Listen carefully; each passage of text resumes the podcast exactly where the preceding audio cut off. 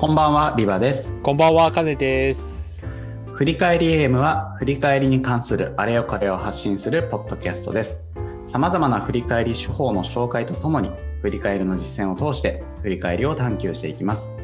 パーソナリティはビバとカネでお送りいたします。はい、ということで、いよいよ始まりました。31回目、32回目、よろしくお願いします。はい。えっ、と、今回、あの、ポッドキャスト的には31回目なので、あの、あれですね。リアルイベントというか、その YouTube 上では31、30につながりますが、えっ、と、回数的には31回目ですね。そうですね。はい。はい。ということで、30の大台を超えて、はい、31回目へと踏み出した感じですね。いよいよ50回目が見えてきたかなって感じかな。気が早い。え？でもそんなこと言ってたらなんか気がついたら2桁になってさ気がついたら30になってさまあ、そうっすね。であれでしょ？あの次の人とかも決まってるじゃない？確かに。休暇溜まってるぞと。いやー、忙しいですね。ねえ。いやだってカネさんだって最近あれでしょ？黒猫 M とかも始めたんでしょ？まあまあまああ。まあ、あの、ちょっとずつやりつつ、まあ、でも、ちょっとずつ減らしつつですよ。あ減らしてるんだ。なるほど稼働を減らしつつ頑張ってますよ。はいはいまあ無理せずねあの振り返り 振り返り M はあのペースは減りませんのでカネさんよろしくお願いいたしますはい。はい。はい。ということで、えっ、と、大丈夫かな？えっ、と、ツイッター、えっ、と、あ、ツイッターの順お話ししようか。もうね、帰ってきたばかりで頭が切り替えてない、切り替わってないですね。えっ、と、今、公開公開収録しております、え公開収録の方で見ていただいている方は、えシャープ振り返り実践会でつぶやいていただいて、えー、と今回あの質問とかですねあのご感想とかいろいろいただいたらそれをま聞きながら、えこちらでも回収しながら皆さんとセッションを作り上げていきたいと思いますのでぜひよろしくお願いいたします。でまた YouTube の方で見ていただいている方は YouTube ライブのコメントでも全然構いませんので、YouTube ライブの方コメントをいただけると嬉しいです。また、ポッドキャストで見ていただいている方、いつもありがとうございます。えーその方はですね、シャープ振り返り AM で感想だったり実況だったりしていただくと我々とても嬉しいので、えーぜひよろしくお願いいたします。ということで、えーと今回のテーマ入っていきましょう。楽しい、さあ楽しい振り返りを始めましょうです。ということで、えー今回の見えてるかな、金さん、これで。よいしょ。はい、大丈夫です。はーい、えー、と今回はですねお話しするのは、えー、と11月の567で、えー、とスクラムフェス札幌っていうのがありまして、まあ、あのこのご時世なので札幌と言いつつみんなオンラインのイベントだったんですけれども、えー、とそこで、えー話してきた内容の再演ということになります。とまあ再演と言いつつですね、えー、と50分間のセッションだったんですけどまあ振り返りゲーム皆さん何度か参加している方分かると思うんですが話しきれないわけですよ。あの 話したい話したいこと全部話せなかったなっていうのもあり今回あの2時間枠で、えー、とのんびりと語らせていただきますので、えー、とスクラムフェス札幌に、えー見に来た方もですね、えー、と改めてプラスアルファで聞きたいこととかあと話せなかったところもいろいろ根掘り葉掘り、えー話していきたいと思いますので、えーお楽しみいただければと思います。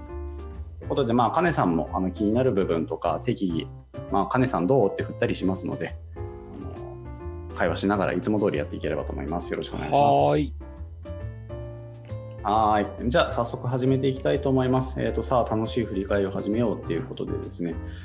で、えっ、と、このスライド、えっ、と、ポッドキャストで聞いている方はですね、ショーノートの方にスライドの URL 載せておきますので、えっ、と、そちらを見ながらやっていただき、えっ、と、聞いていただくと、より理解が深まると思います。えっ、と、今、1スライド目って感じですね。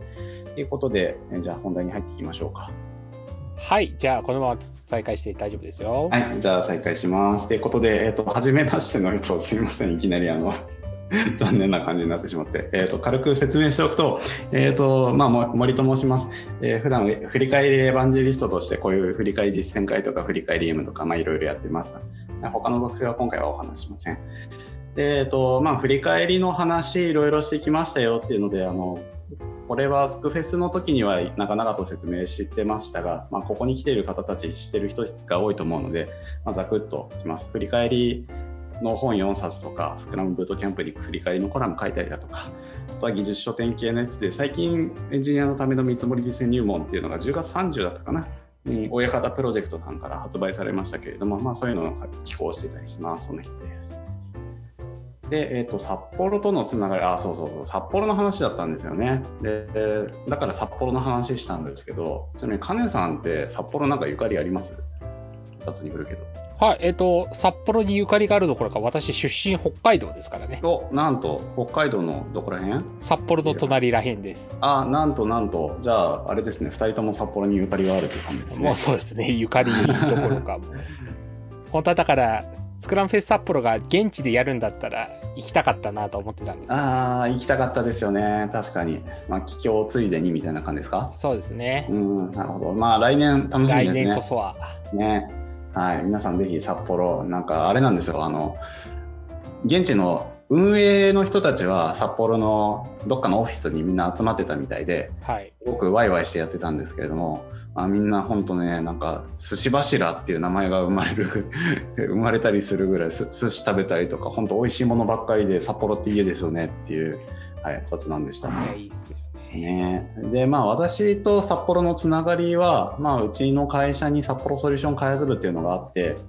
久々にあのサイト見たらすごい綺麗なサイトでびっくりしたんですけど、まあ、その札幌ソリューション札幌ソリューション開発部で、えーと、アジャイルとかあとはワンワンとかですね、あのー、そういうものをちょっとこれから取り入れたいみたいな話が2018年後半ぐらいからあってですね。でそこで私もあの振り返りの研修だったり、ワンワンだったり、まあ、いろんな研修をちょいちょい、まあそうですね、えー、と3、4ヶ月に一度ぐらいのペースですかね、それぐらいであの札幌に行って美味しいものを食べつつみたいなことをやらせていただいてたんですけれども、でそこのタイミングで2019年3月28日ですね、えー、とたまたまあのこの回と重なってたと思う、重なってたんですけれども、えー、とそこに、えー、と私が札幌に行くことになりまして、で、まあ、札幌行ったら、なんかワークショップでもやるかなと思ってつぶやいてたんですよ。でそしたらあのアジャイル札幌の方がこちらで話していただけませんか？っていうお呼びいただいてですね、えーと、振り急急遽、えーと、読書会これ2時間なんですけれども後半1時間ちょっとお時間いただいて、えー、振り返りの話してきました。で当時は技術書店6か76かな？青い本だから6の、えーと直前ぐらいだったんですね。当時私あの確かワードを、えーと、A4 でこの青い本のやつを印刷して赤入れしてたのを持ち歩いてた記憶があるのでその青い本に載っているマイン振り返りのマインドセットとかあとはそうですね、えーと、学びと成長と振り返りの関係とか、まあ、そういう部分をメインでお話しさせていただいていました。で今回お話しする内容っていうのは、まあ、この青い本がベースにはなっています、えー、と1年半の話ですけれどもでこのこの内容がベースとなりつつ、まあ、今の昨今のですねオンライン事情とか、えー、こう加味して、えー、楽しい振り返りってどんなものかなっていうのを話すっていうようなのを、えー、と札幌で話してきたのを今日再現させていただこうと思っています。で、そうだそうだ。えっ、ー、と、私があんまり余裕がなくてツイッター見れてなかったけれども、ツイッターの実況見ながらいきますね。まあ、あれか、カネさんが拾ってくれるからいいか。大丈夫ですよ。大体、ビワさんの進捗報告しかなかったんで。うん、はい。皆さん、あの、はい、あの、つぶやきお願いしますね。はい。つぶやいていただければと思います。ということで、えっと、早速なんですけれども、これ、スクフェス札幌でもですね、30人、35人ぐらいかな、の方にアンケートさせていただいたんですが、えっと、今回、今回70人といつ、今何人ぐらい見てるのね、25人とか、はい、皆さんにですね、振り返りのアンケートをちょっとやってみたいなと思うんですね。っていうのは、あの他の人がどういう振り返りをやってるのかなって周りの状況ってまあ気になるじゃないですか。気になる人結構多いんですよ。でなかなか大人数に気配ってなくないですかと。はいはい、ということで,、はい、あのでですねあの私メンチメーターをですねスクフェス札幌のために有料アカウントを買ってしまったのでえー、と今後振り返り M でもずバシバシ使っていこうかなと思うんですけれど。もあのポッドキャストに乗らない感じがなかなか難しいところですけど、うんねまああのちょっと質問項目とか読み上げていくので。はいありがとうございます。はいはいはい。なるほど。で今質問しているのが振り返りを定期的に行っていますかっていうのを聞いていてですね。今定期的に行っているっていう方が12人。たまに行っているが2人。最近行ってないなが4人リスナーさんの方の比率的に7割、8割ぐらい回答するのをもうちょっと待ってみようかしら。ちなみに、カネさんどうです？最近。まあ、定期的なのかしらね。そうですね。定期的に行っている方だと思います。うんうんはい、まあ、ちょっと落ち着いた感じなので、一旦こうしましょうか。結果としては定期的に行っている、あ、まだ増えてる。定期的に行っているが、まだ増えてる。行ってないが2つ、2人増えましたね。定期的に行っているのが13人、たまに行っているのが3人、最近行ってないっていうのが6人。はい、あのメンチメーターでググってからですね、この9978714を、えーと、アクセスしていただくと、質問項目が出てくると思います。はい、ちょっとずつ増えてますね。じゃあ、ちょっと次いっちゃいますね。はい、ということまあ、これを見ていると7割5分ぐらいの人が4人に3人ぐらいは、まあ、振り返りはちょいちょい行ってるなっていう人たちってことですね。はい、じゃあこれも聞いてみたいと思います。今回、えーと、複数回答可です。振り返りの周期をどうしてますかと。えっ、ー、と、1日以下でやってます。1週間ぐらいでやってます。2週間ぐらいでやってます。1ヶ月ぐらい、1ヶ月以上かな。っていうので、複数回答お願いします。ちなみに、金さんどうですかね、これ。えっ、ー、と、最近は2週間に1回くらいでやってますね。あ、なるほど、なるほど。あ、そうですね。続々と増えてますね。2週間っていう人とに、2週間が今強いですね。でこれ面白かったのが、はい、スクフェス札幌でやった時に1日以下がなんか3位だったんですよ。すごい。本当かって思ったんですけど、まあ、壮絶、超絶エクストリームな人たち集まってたんだなと思ってます。なるほどね、1日以下がいないっていうことでちょっと寂しいですけれども、はい、私は、私はちなみに全部に当てはまります。1票ずつ入ります。1日以下でもやってるし、1週間でもやってるし、2週間でもやってるし、えーとなまあ、2週間っていう単位ではやってないかな。1週間ごとにやって、1ヶ月でやって、3ヶ月、6ヶ月、1年みたいな感じでやってます。あなるほど。すごい面白い結果出ましたね。えっ、ー、と、1、20人ご回答いただいて、えー、の2週間が何人かは出ないんだ、これ。まあ、2週間が一番多くて、で、次1週間。で、えっと、1ヶ月以上に一度っていう方、これはあれですかね、定期的にっていうよりかは、あの、プロジェクト終わったらやるよみたいなタイプの人なのかしら。うんで、あとは1ヶ月、まあ、これは4週間スプリントとかそんな感じなのかな。であとは1日以下にやってる方もちょっといますっていう感じですね。なるほど、なるほど。えー、あれだな、まあ、振り返りエイムに、振り返り実践会に来る人たちだから、もうちょっとなんか偏りが生まれるかと思ったけど、またスクフェス札幌と違う面白い結果になりました。えっと、結果は後で見せたいと思います。札幌の時はこうだったよって後で見せますね。なるほど。じゃあ3つ目の質問です。慣れてきましたね。で、最近の振り返りをどのように行っていますかと。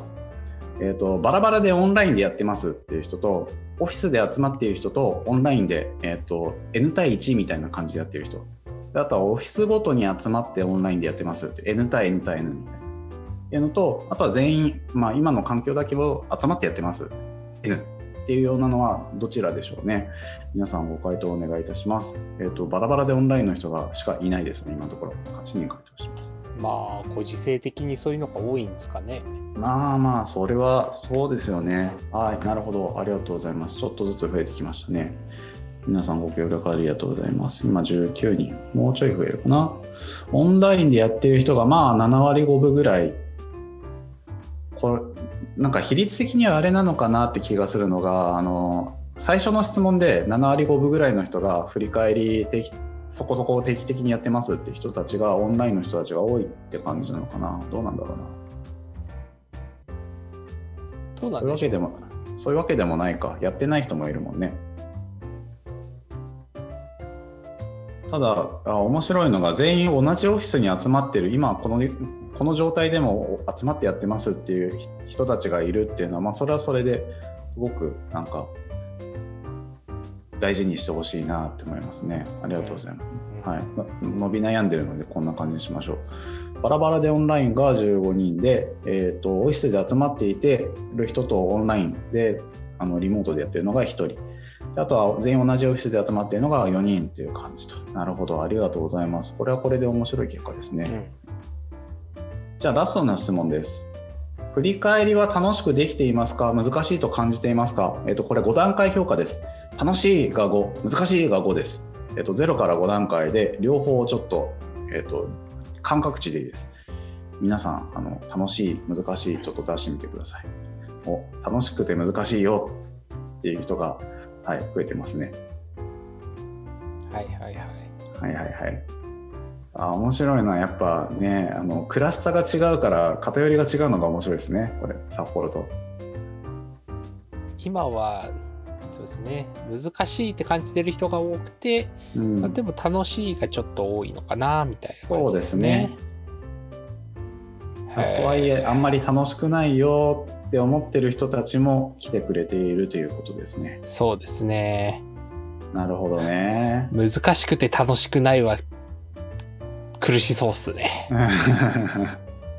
左上がまあまあまあ辛いよねっていう感じですよね。そうですね。はい、その人たちにまあ何か、えーと、今日ちょっとマインドチェンジだったり何か得られるものがあればいいなとは思うんですけれどもはい、21人なので、まあ、先ほどと同じぐらいですかね。はい、はい、ありがとうございます。ということで、えーと、実際に、えーと、振り返りあスクフェス札幌の時にどうだったのっていうのをちょっと見せてみましょうか。でえー、と全体で合わせると札幌の時は30人ぐらい来ていただいていてで今回21人なので計50人ぐらいに回答いただいたっていう感じなんですけどちょっと待ってくださいね。私の登壇レポートの方に、えーと、結果だけ貼り付けているので、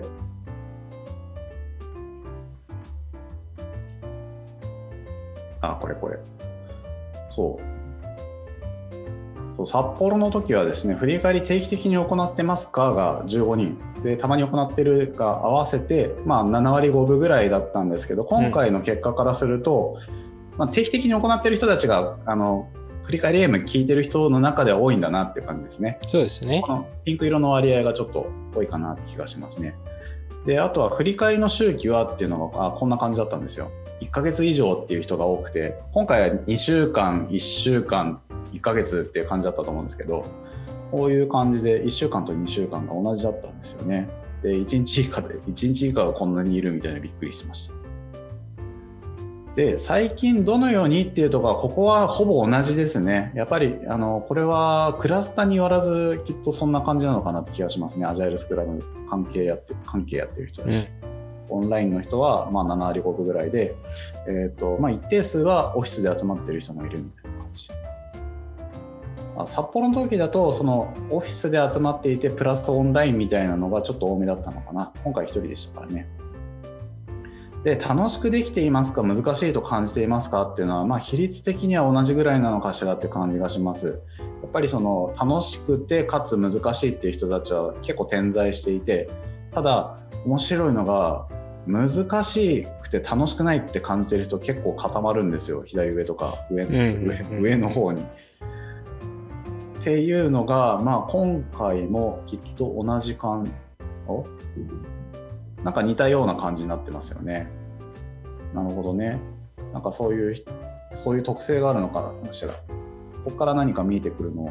振り返ってみるのも面白そうだけど、まあまあまあ、皆さんがこんな感じですっていうことらしいです。っていうので、えっ、ー、と、じゃあ本題入っていきますけど、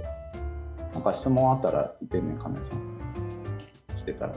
はい、今のところ大丈夫ですよ。大丈夫ね。はい。ということで、まあ、今日は楽しい振り返りを始めましょうっていうことで、まあ、その難しくて楽しくないなっていう感じてる人も、この楽しいって何なんだろうっていうのをこの振り返りの話を聞いて何か感じ取っていただければいいなと思いますし、まあ、楽しいって書いてくれた人はさらに楽しくするためにはみたいなところを、えー、と得ていただければとは個人的に思っています。で今 COVID-19 であ変化したじゃないですかだいぶあのスクラムのイベントの進め方とかアジャイルだけじゃなくて、まあ、会議の進め方とかいろいろもう変化が激しいですよね。で特に振り返りって影響が大きいと思っていてですね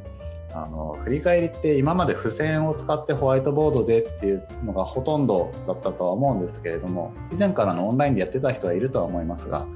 えっと、スクラ特にスクラムやってる方々のイベントの中ではえっと、他のイベントってまあオンラインでも大体しやすかったんですよ普通のウェブ会議でやろうと思えばやれちゃうただ振り返りってみんなでいろいろ作っていくあのワすごい速さでワークしていくっていう特性が一番強かったイベントだと思うので特に影響大きいんですよね。であとは全員リモートへの強制移行っていうことでこちらも聞いてみたいんですけど金さん的に振り返りってどう変化しました？あのコロナ前とコロナ後で。えっとですね、まあ、変化としては、その、リモート、みんながリモートになったって変化はあったんですけど、うん、実は、うちの場合って、もともと、あの、リモートメンバーがいたパターンだったりしたので、あなるほどそのコロナに入ってから急にリモートになったというよりは、そのリモートメンバーが増えたみたいな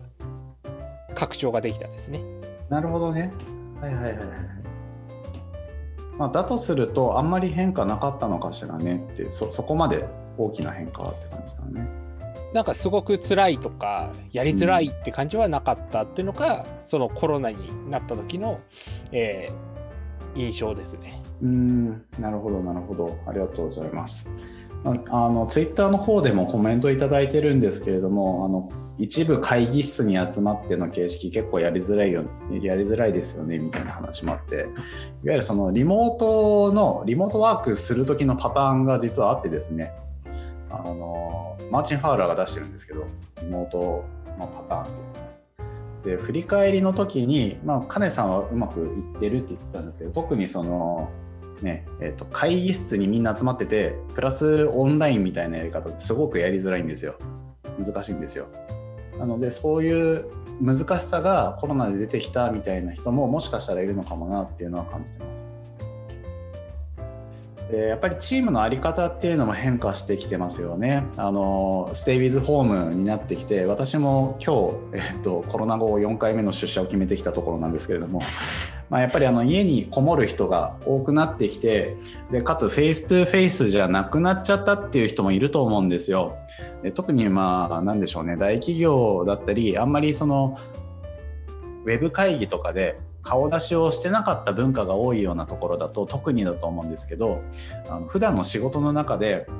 今まではなんとそれとなく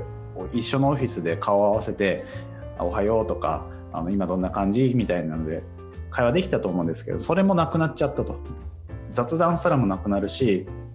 チームの中でもコミュニケーションするのにあのスカイプでしかやりませんチャットでしかやりませんみたいなのが、まあ、実質結構周りにはいてですね、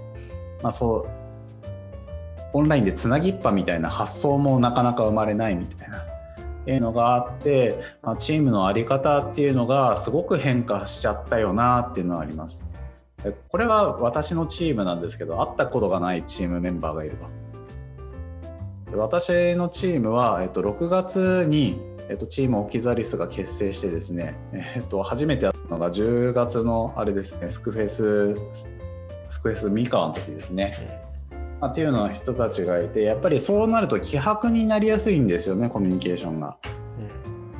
でこれは今まで、えーとアジャイルとかスクラムとか、まあ、モブプロとかあの強調してコラボレーションをすごく強くしてやっていたチームだったらコロナになってもそんなに影響はなかったはずなんです。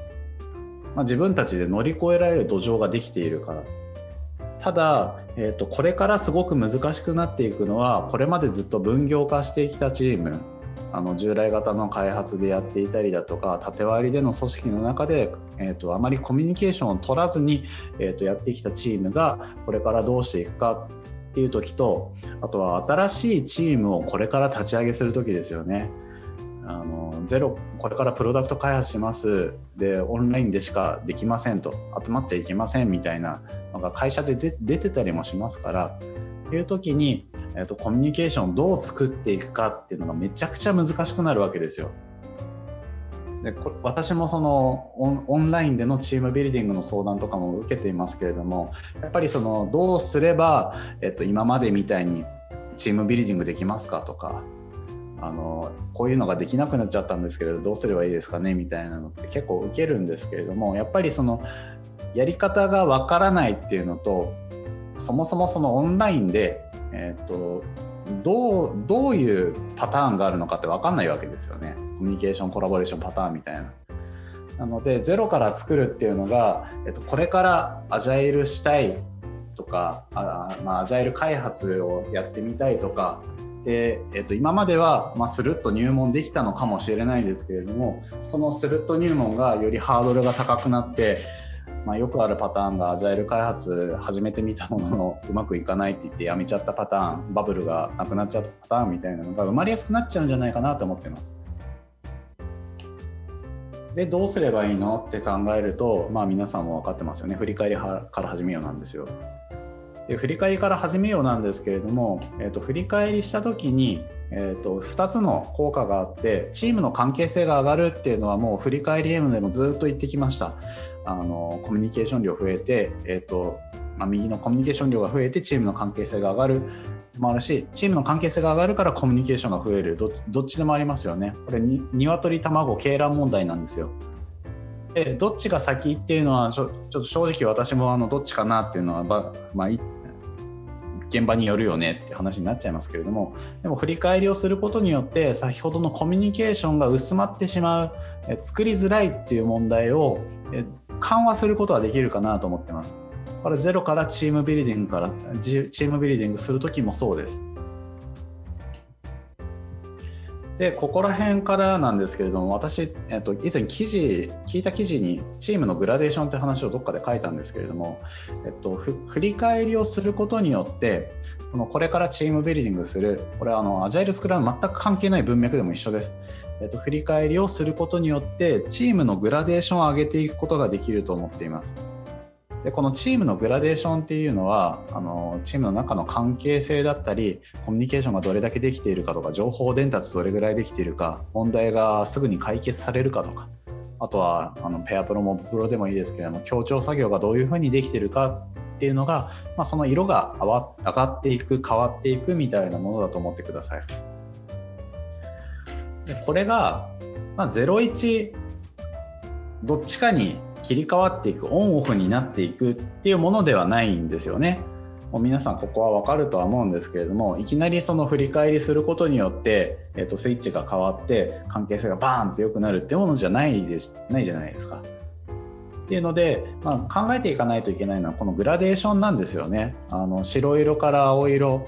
これスライド見てないとわからないので、ポッドキャスト聞いてる人はぜひあのスライド見ながらやっていただけると嬉しいんですが、まあ、白から青色みたいな感じでチームのグラデーションいろいろなパラメータがあると思いますけれども振り返りをすることによってこの色が徐々に上がっていく変わっていくみたいなのは体験できるとは思っています。でこの上で、えっと、すごく大切にしてほしいマインドとしては0から1にしなくちゃいけないと思うとすごくいきなり辛くなります。振り返りをすることによって0 0から1にしなくちゃいけないとかあとはマネージャーから言われてなんかチームの状態を良くしないといけない。あの良い方向すなわち 1, 1の01の方向ですよね。にあのがっつり移動させないといけないみたいなのを考えちゃうと辛いんですけれども振り返りってそういうもんじゃないので大事なのは現在地知れることなんですよね。知ることなんですよね。自分たちのチームのグラデーションが何の色どこら辺なのかこのパラメータは、えっと、10ぐらいかなこのパラメータは20ぐらいかなみたいな感じで現在地を知って知った上で受け入れてどうするかを考えるっていうのが振り返りなんです。でここから、えーと、お話ししていきたいのが、まあ、チームの成長と振り返りっていう部分なので、まあ、その振り返りをすることによってチームのグラデーションがどういうふうに上がっていくのかみたいな話ができればいいかなと思っています。ここはですねあの金さんもなんか失敗談あれば話していただきたいなと思ってるんですけど2つ失敗談出しますね。まあ、振り返りでよくある失敗私も経験してますがあの、まあ、これ PM とかやる気のあるリーダーとかスクラムマスターだと思ってください。振りで問題出しまくるぞ。って、まあ、息巻いているわけですよ。でリーダーはですねプログラムいっぱい出てキャプトとかやってですよ。プログラムいっぱい出てきたいいね。って言ってるんですけれども、まあ、参加してる側はですねあれプログラムしか出てこないな。ってなっちゃって、まあ、毎回失敗ばっかりでちょっと振り返りつまらないな。ってなっちゃって振り返りやめたみたいになっちゃうのってまあまあまあありますよね。私経験してます。私があの左の燃えてる人側でやったこともあります。とかあとはですね私スクラムマスター振り返り頑張るぞっていう風になってからまあ、あのいろいろやんなきゃいけないなと。あのファシリテーションもやんなきゃいけないしあのいろいろ処方も試してみないといけないしなんかみんなの問題引き出してアクションも出さなきゃいけないし大変だなっていう風になってで頑張ってる時にですね、まあ、たまに休んじゃうじゃないですか人って。あの今週や研修でも研修でも普通に休みでも何でもいいんですけどちょっと私休むからあとやっといてによろしくねっていうとどうなるか。見返りスキップしましたって言われるわけですよ。なんでって聞いたらやり方わからないって言われて嘘ってなるんですよね。えだってもう10回ぐらいやってるじゃんと。いや心の声はやらされてるだけだからなっていうのでまあ気持ち入ってないんですよね。こういう経験ありませんか？と、うん、カネさんなんかこれ こういう系の失敗談って何かあります？そうですね。なんかこの熱くなってる人と冷めてる人が混在してるチームみたいな。はいはいはい、人ってあって、なんか前のめりな人もいれば、ちょっと引き気味な人もいるみたいな時に、うん、なんかこう二分しちゃうというか、はいはい、なんかそういうことあったなって思ったりしますね。あそうですよね。そう二分してるとそれはそれでなんか対立起こっちゃったりしてそれでは辛いんですよね。そうなんですよね。そうそうそうそうまあまあこういうのってよくありますよねとツイツイッターの方でもあのちょいちょい出していただいてますけれどもありがとうございます。はい。まあ、この熱量の違いパッションの違いみたいなのはどうしても起こっちゃうしあとはですよあのこの振り返りエイムとか振り返り実践会を聞いてですねよし振り返り頑張るぞって持ち帰ると大抵熱量違いますからドン引きされたりしますからね。そこは気をつけてください。でじゃあうん困ったなどっかに銀の弾丸売ってないかなってまあ売ってないんですよ。えっ、とアジャイルとか、えー、振り返りとか銀の弾丸ではないですと。でチームの力で何とかしてくださいっていうふうに書いてますけどあの今これあれです。あの私が普段黄色い服着ててその背中に書いてるやつです。あの欲しい人はプロジェクトマネージャー保護者会公式グッズで検索していただくと T シャツとか出てきます。はい、宣伝しました。ということで、まあ、振り返りって銀の弾丸じゃないんですよね。あの振り返りすれば良くなるっていうことはあの皆さん分かっているとは思うんですけれども、えーと、銀の弾丸のように扱われてしまうことが結構あります。これは、えーと、いろいろ失敗を重ねていればそうじゃないっていうのは分かる分かるはずなんですが、えーと初めて振り返りをしようとしている人えー、振り返りってなんか良さそうだからちょっと導入してみてよみたいに言う上司とかプロジェクトマネージャーみたいな上の人たち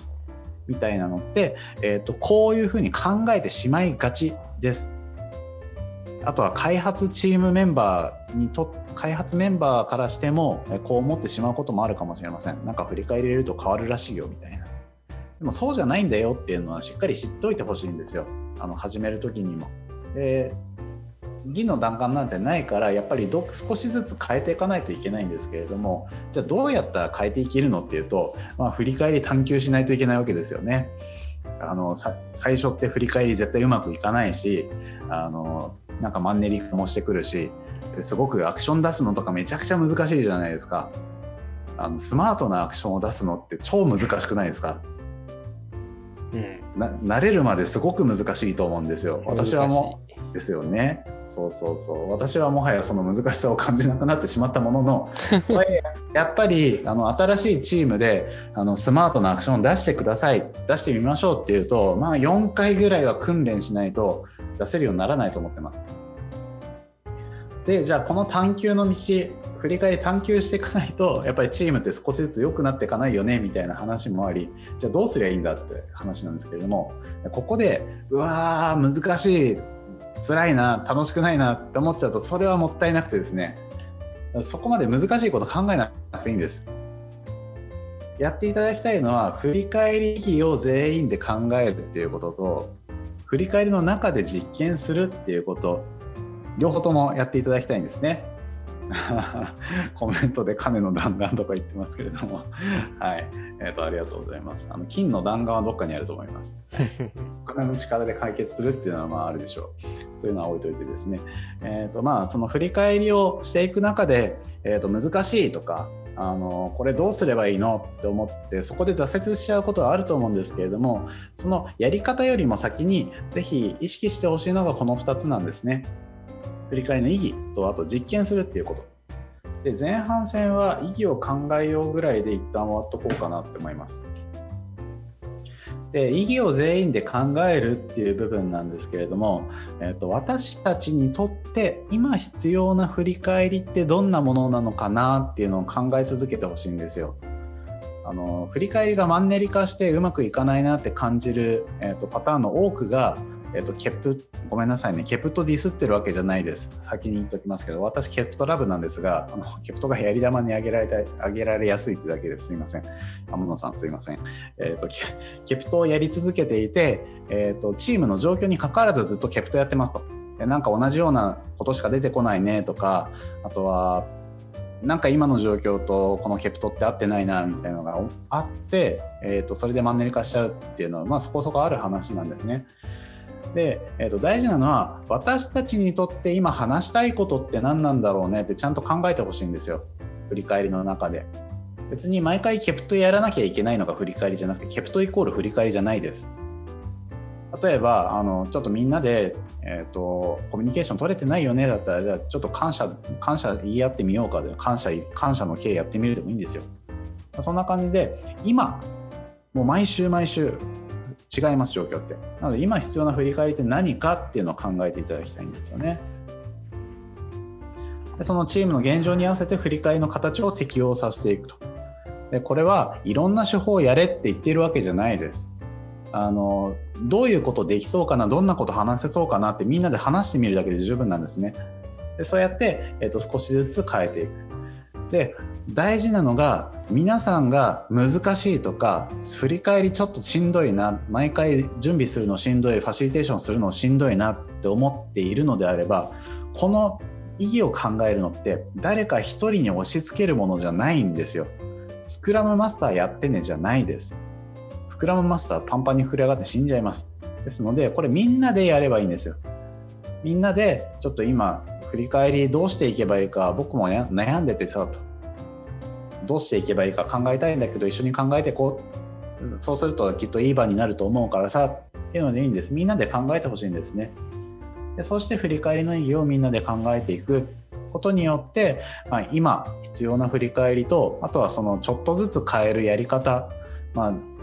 問いかけを変えるでもいいし手法を変えるでも何でもいいんですけれどもその変えるっていうことが自分たちの血肉になってあ前はこの時にこういうやり方やったらうまくいったから今日はこういうやり方やってみようかみたいな話が出やすくなります。なので1つ目として振り返りの意義をみんなで考えてみるっていうのをぜひやってみてほしいなって思ってます。えあここここまでいっちゃおうかなあのちょちょうどいい気がするで振り返りの中で実験するっていうのもぜひやってみてほしくてですね、まあ、こちらは、えーと振り返りの時間を考えてみると例えば1週間で振り返り1回やりますってチームだとですねあの1週間に1時間から2時間振り返りやりますとで残りの作業をしている時間開発している時間って、まあ、1週間40時間ぐらいありますから残業しないと,、えーと、38時間は振り返り以外の時間なんですよね。で、えーとその38時間の中で新しいこと始めたいとか何かしたいって思っていてうまくできないな変わらないな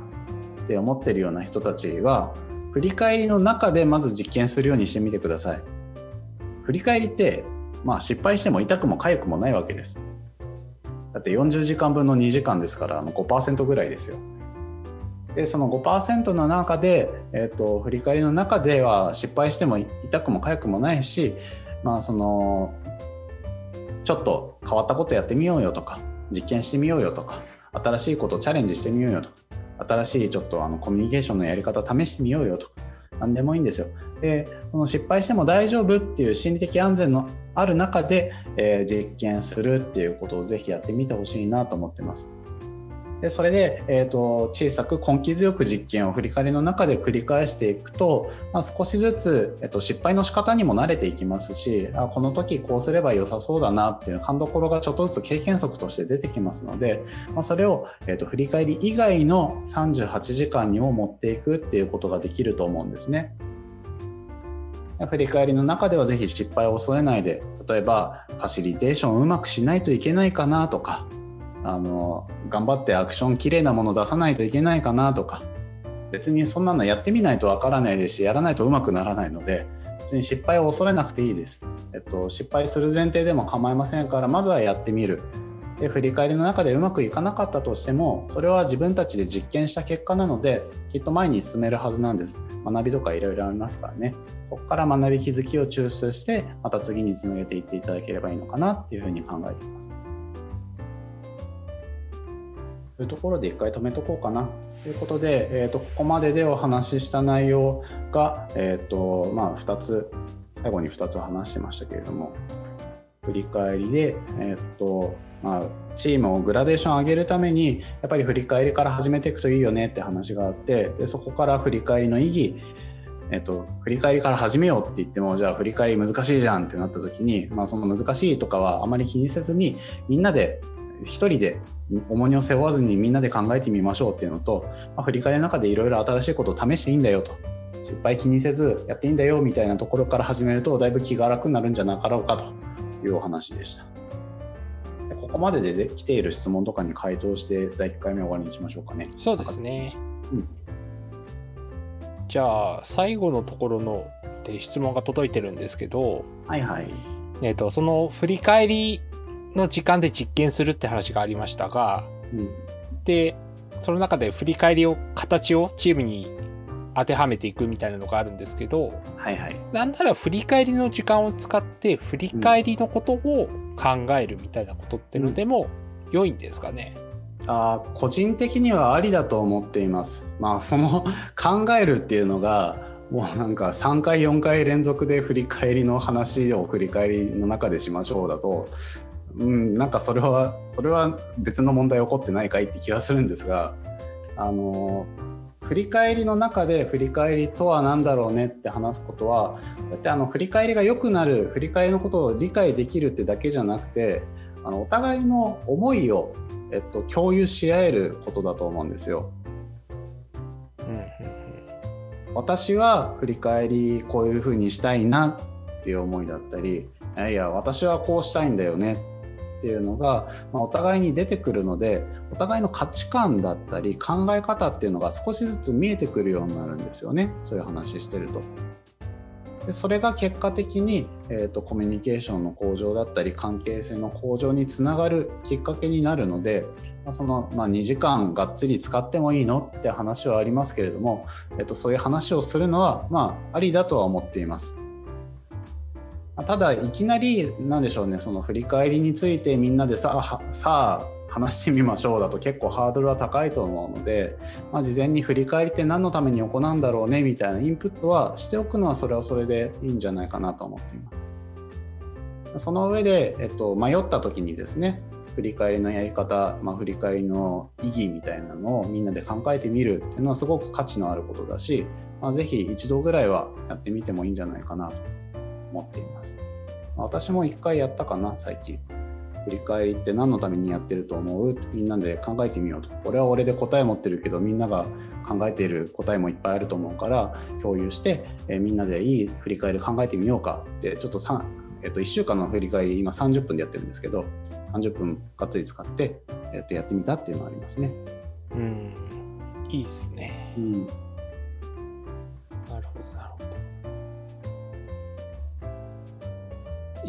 旦来てる質問はそんな感じですね。うん、ありがとうございます。じゃあまあここまで、うんと、振り返り手法の紹介っていう感じでもないので、まあ、軽くカネさんと私で振り返りますか、ここまでの話。カネさん聞いててどうでした？はい。えっ、と、うん、まあ、今回、そのまあ、登壇の再演ということで、はい。あの、あれですね、こう、ちょっとポッドキャストを聞いてる方には少し伝わりづらかったところがあるかもしれませんが、メンチメーターっていうツール使って、あの YouTube 越しに、あの、リスナーの方とちょっとコミュニケーション取れた感じはあったので、ああ、面白いなと思いましたね。はいはいはい。そうね。なんか、やっぱ双方向コミュニケーションとしてメンチメーターはいいよね。うん、そうですね。そう。あの、きょんさんが、あの動画撮ってる時にメンチメーターだったのかなあれあの質問いろいろ受け付けるのが見えてたんですけれどもなんかあんな感じで質問とかもメンチメーター使っていつでも募集してますって感じにするのはそれはそれでいいのかもしれない。うん、そうですね。うん、なんか一個一回ぐらいやってみるといいかなと思いますね。で私はですね、はい、ご心配いただきありがとうございます。あのお腹の調子は大丈夫そうです。あよかった ゴロゴロ言ってますが、多分まだまだ大丈夫。で、まあ、なんでしょうね、えっ、と、急激なトラブルに見舞われたものの、なんとか、きっとカネさんがつないでくれたのかなっていうのと、あの皆さんが生温かく見守っていただいたのが嬉しかったです。ありがとうございます。やっぱりなんでしょうね、えっ、と、スクフェス札幌で一度話してる内容とはいえ、まあ、その時はちゃんと時間内に終わらせなきゃなっていう意識がすごく働いて結構なんでしょうね横道にそれずに、えー、とスパスパ進んじゃってたんですけれどもやっぱりなんでしょうね振り返りエイムっていう場があるからこそいろいろ横道にそれつつ亀さんの話も聞きつつあ確かにこうだよなと自分頭自分で頭の中で話してる内容をですねあの反芻してまた横自分で横道にそれるみたいなことができるのが、あ、この場のいいところだなと再認識しました。うんはい。ということで、えー、とじゃあ1回この場で、えー、と振り返り M の31回目は切ってですね後半戦に続きたいと思います。えー、と今22時ちょうどですので22時5分からまたスタートします。ということで1回エンディング入れときますね。はい、お願いします。はい、お待ちください。